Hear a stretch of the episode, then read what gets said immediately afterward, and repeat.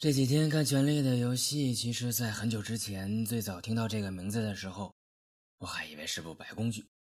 后来看了剧照才知道，原来是部古装史诗片直到后来看到第二季的一半，才终于发现，其实这是一部魔幻片。好复杂的剧情，尤其是那些名字，记都记不下来。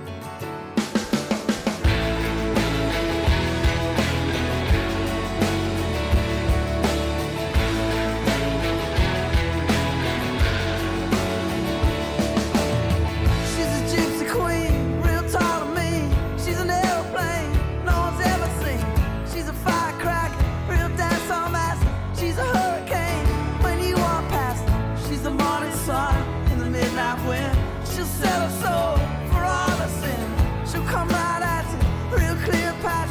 You take all you got and you give it to her. Did you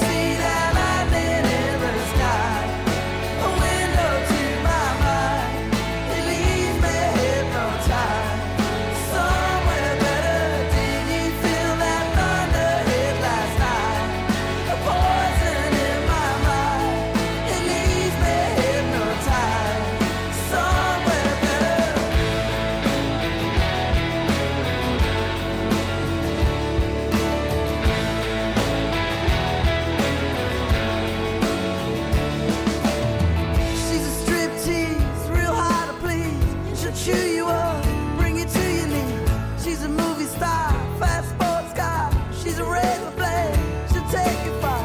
She's the ocean's cool and your midnight ride. She's a devil's church, The preacher's wife. She'll come right at you, real clear Cleopatra. Take all you got and you'll give it to her.